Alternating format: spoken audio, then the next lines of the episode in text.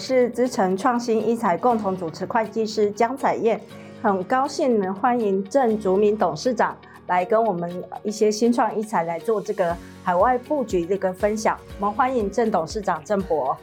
江会计师您好，大家好，我是晋宏科技股份有限公司董事长郑竹明。首先呢，我来介绍晋宏科技。那晋宏科技是在二零一零年呢成立在新竹科学园区，在二零二二年上市。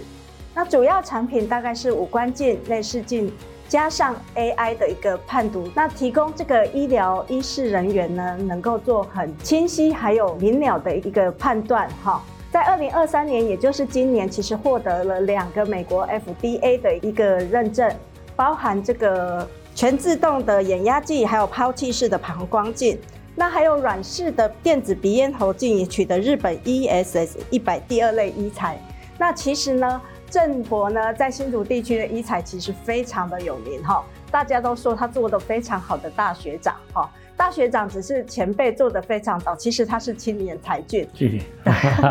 对，那以下呢，我们就晋鸿做的非常好的海外布局的部分呢，来跟各位大家来做一个分享。那因为我们知道呢，全球的医材产量其实美国就是最大一个市场哈。那接下来大概是一些西欧还有亚太地区。那其实晋鸿大部分的产品其实都是外销。那我想很多公司一定是要跨出台湾哦，到海外去这个布局海外的市场。那每个人都想争取这个海外市场的伙伴结盟、通路等等。那我觉得晋宏呢，争取到不错的一个主要的客户还有股东的一个投资。那不知道当初决定如何布局这个海外？还有评估这些前置作业做了哪一些准备，可以让我们这些新创公司可以来做这个参考。好，呃，对于医疗器材而言呢，医疗器材是一个对法规呃依赖性非常高的一个产业哦，所以说我们要开发一个创新的医材，我们一定要保持三个很重要的步骤哦，评估的步骤，第一个就是呃法规，第二个就是健保。哦，就所谓的医疗保险，最后才会产生市场的机制。哦，所以我们在评估要进到国外市场的时候，一定要非常清楚知道当地的法规的规定。哦，然后呢，依照法规规定去申请当地的医疗器材许可证。之后，当然，呃，通过医疗器材许可证就可以合法的贩售。合法贩售之后，还有一个非常重要的问题，因为各国的医疗都是有保险，都是有保险给付的。所以当地的健保一定要有这个保险给付的项目，那这个产品呢才能够呃有合法的销售哦。最后呢，合法销售之后哦，那最后才会产生市场机制，才会产生商机。所以我们在评估海外市场的时候，一定要非常清楚当地的法规哦、健保啊，还有它的呃市场的机制哦。那之后呢，我们在国外要选择哪一个区域哦？以台湾来说呢，以全世界最大的呃医疗器材呃的市场，第一个就在美国，那第二个就在欧洲，和第三个就在日本。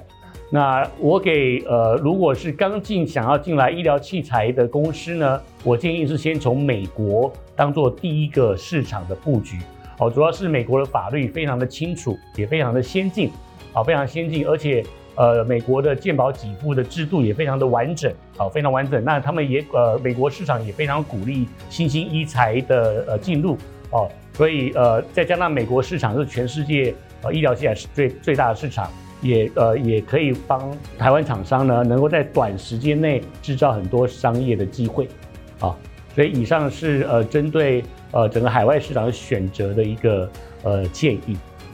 那谢谢郑博给我们提点三个重点提示，以及海外市场一个选择哈。那因为我知道我们公司主要的外销市场是美国啦、中国。那其实，在二零一二年，我们很早就拿到欧盟的 CE 的认证。那不知道对于欧盟，还有对于这个东南亚市场，到最近很热的，郑博，你有什么样的一个看法及布局？OK。那欧洲当然也是一个非常好的市场哦，欧洲非常好的，因为欧洲呃前进欧洲市场，实际上也包括欧洲、中东跟非洲呃的等等市场，好，所以说欧洲也是一个先进的一个一个医疗器材的一个一个市场，也非常适合台湾的投入，加上他们的法规就是 CE 法规也非常的清楚，哦，所以欧洲市场也是台湾厂商值得投入的一个市场。所以东南亚而言呢，那主要是因为东南亚的国家，它也是它主要是参考哦，主要是参考欧美哦，欧美的的市场使用的一些医疗器材。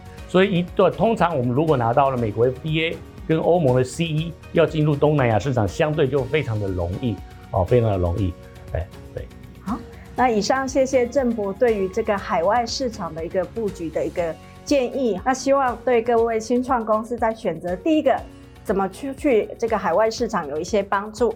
好，那接下来我大概要提到的是，最近 AI 的议题非常的火红哈。那只要提到 AI，大概都是一个股价都是一个非常好的亮丽的表现。但其实呢，晋红的产品加上这个本来就加上 AI 的这些技术及服务，最近很呃热门的趋势就是全球这远距医疗或智慧医疗，其实都是要呃产品加上这个 AI 的产品，还有上传云端。然后远端来做，可以做远端的一些会诊判断。那不知道呃，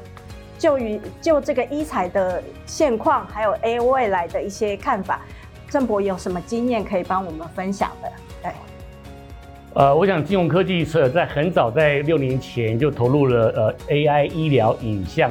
的辅助诊断软体的一个研发。哦，那这这这这两年来呢，我们也呃陆陆续续拿到了日本跟台湾的医疗器材许可证。那我们呃非常呃我们深信呢，未来哦，包括所有的呃产品哦，那那医医材跟所有产品是一样的哦。那医疗器材一定要搭配 AI 软体，让我们的医疗器材更智能化，来协助医生或者护理人员呢哦，来能够呃。增加他们诊断的效率哦，还有它的精准度，甚至未来这几年生成式 AI 的发展哦，不单单可以协助医护人员哦，利用 AI 来增加它的诊断的效能，甚至生成式 AI 也可以教育一般的民众，让一般的民众也可以在平常的时候就拥有那个医疗保健的一个常识哦，能够增加不单单是医护人员，能够增加病人跟医护人员之间的互动跟认知。哦，这一定都会让未来的整个医疗的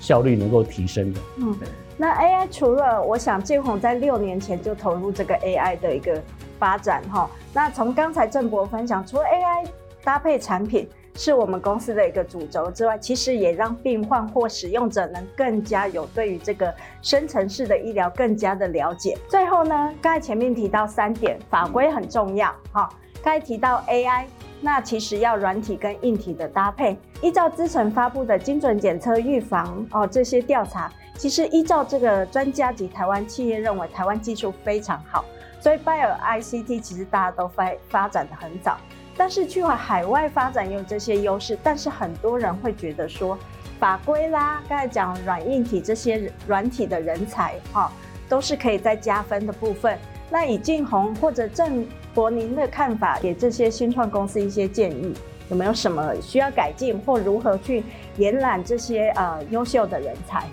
好的，呃，对于医疗器械来说，呃呃，跟其他产业是一样的，市场，包括市场，包括资金，包括人才，都是非常重要的三个成功的因素。那医疗器材相对比较特别，医疗器医医疗器材是一个高度整合性的一个科技技术哦，它不单单是呃像的电子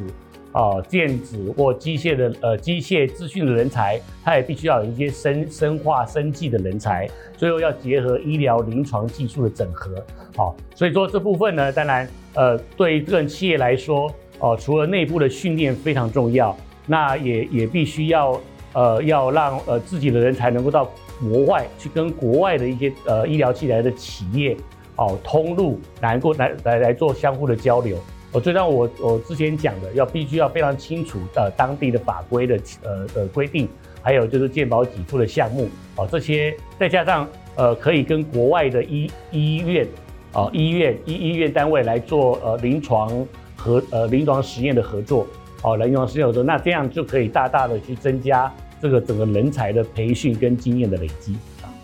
谢谢郑博的分享。我想除了内部建宏有很好的训练系统之外，也让这个同仁能去跟海外的一些国际大厂可以接轨，然后也这个临床试验，让同仁更有国国际观。我想这些都可以让新创呃公司来做一些参考。希望未来我们呃新创一材新创能够在海外发展布局，能够有更好的一个发展。那谢谢今天郑博给我们的分享，然后也呃谢谢各位观众的聆听，谢谢各位，谢谢，谢谢。